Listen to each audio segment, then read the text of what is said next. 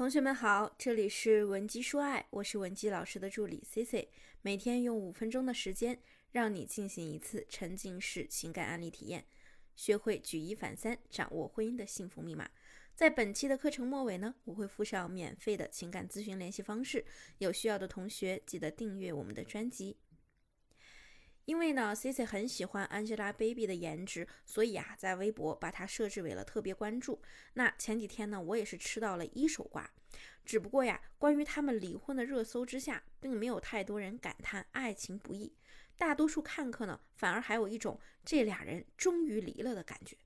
没办法。谁叫他们在近几年期间呢，一直呈现一种似离非离的状态？每当有人传黄晓明和 A B 离婚的消息时啊，他们总是有办法用秀恩爱的方式来回击传言。那么，同学们，咱们不妨在吃瓜的同时啊，去看一下这两个人离婚背后隐藏的一些本质问题，以及能够给到我们女性的一些启发。首先呢，对于 Baby 比较关注的同学，应该也会有这样的感触。最近几年的 Angelababy 已经不是那个娇滴滴的嫩模小丫头了，而是浑身透着一种狠劲儿。当然，这里的狠是加引号的狠。网上有人戏称，好像最近几年 Baby 似乎都是高姿态的那一方，而教主呢，倒是有一种从霸总到舔狗的发展趋势。那么风水轮流转，昔日的小娇妻 Baby 早已支棱成了钮咕噜大宝贝了。为什么会是这个结果呢？其实啊，他们两个人有这样的结局，在我看来，有很大一部分原因是因为黄晓明太轻视 baby 了，他犯了一个上位者的惯性错误。作为一个丈夫，他好像从来没有真正的认识过 baby。他曾经呢，在一档综艺节目中自称自己对 baby 啊起到了人生导师的作用，而且他还说 baby 是个没有事业心的人。结果大家也看到了，说白了就是他把红狐当小家巧养了。如果 Baby 真的是一个没有事业心的人，那他又何故会从一名嫩模走到演员之路，从内地发展到香港，再到日本，再到内地？纵观他的演艺生涯，我们只能看到这样一个不惧奔波、不怕白眼、一直努力往上爬的 Baby。即便如此呢，他居然会被黄晓明形容为没有事业心的女人。所以，到底天真的是谁呢？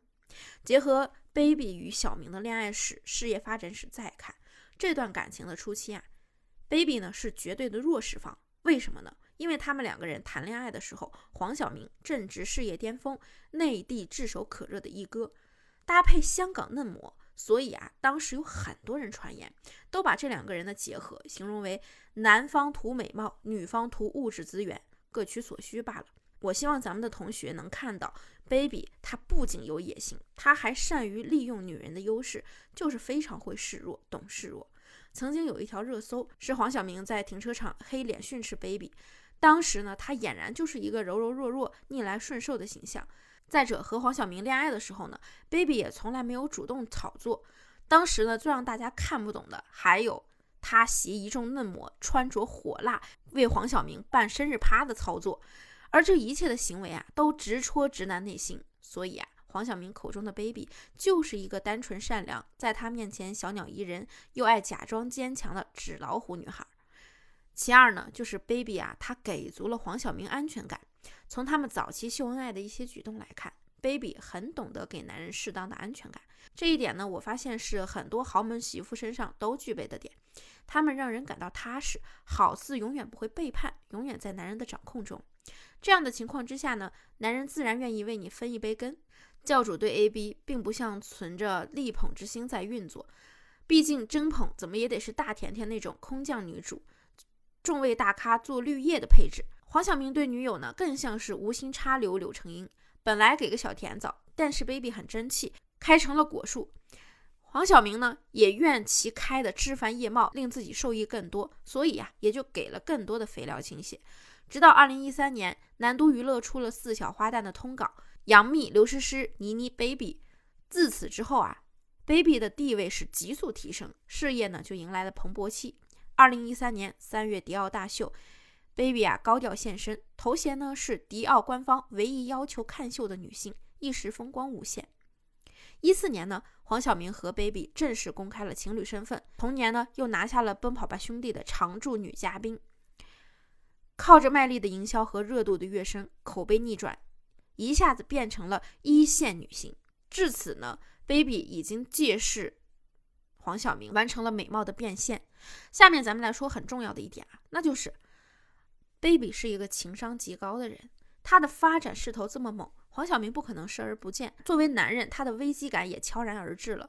所以在前几年，我们会看到他不再把 Baby 形容成了一个小娇妻，反而有时候上节目的时候啊，总是有意无意的故意拆老婆的台。比如说，大家总说他配不上我；再比如呢，他还说 Baby 很小呢，就是因为家里穷出来打工养家。甚至呢，当时他要帮 Baby 澄清整容传闻时，都莫名其妙的说了一句：“其实他有时候不化妆。”我真的觉得他还挺像那些丑照的。注意啊，同学们，咱们如果以女性的视角来听男人说这些话，你会有什么感受呢？我估计很多姑娘们听到男朋友这么形容自己，一定立刻就火气上头了，说不定直接找对方开撕。但是 Baby 可不是一般的女人，不管男方怎么敲打暗示她不能忘本，她都能对着镜头用诚挚的表情夸赞黄晓明是神一样的存在。在狗仔爆出消息说黄晓明留恋夜店的时候，Baby 直接发了一条微博，说我就是夜店。这样的操作，哪个男人不心动呢？即便刚开始没有娶对方的意思，在一两年的相处之下呢，发现对方又能给自己带来利益，又对自己忠心，情商又高，怎么可能不娶呢？婚后呢，Baby 的发展势头也是越发的凶猛。如今啊，她脱离了黄晓明，依然是一代流量女王。这场离婚大战酝酿如此之久，C C 也就越发的明白“扮猪吃老虎，吃亏是福”，真的是不变的真理。当然，这里咱们说的吃亏啊，不是傻亏，而是看似在众人眼中是受欺负的弱势方，实则啊，把好东西都揣进了自己的口袋。姑娘们，从长远来看啊，任何关系里，太真表面上输赢的那个人，失去的、承受的也是最多的。你懂了吗？如果说你现在也面临棘手的感情问题，或者呢想要学习更多的心理情感知识，可以添加 C C 老师的微信文姬零七零，文姬的小写全拼零七零，发送你们的具体问题，即可获得一到两小时免费的情感咨询服务。我们下期内容再见，文姬说爱，迷茫情场，你的得力军师。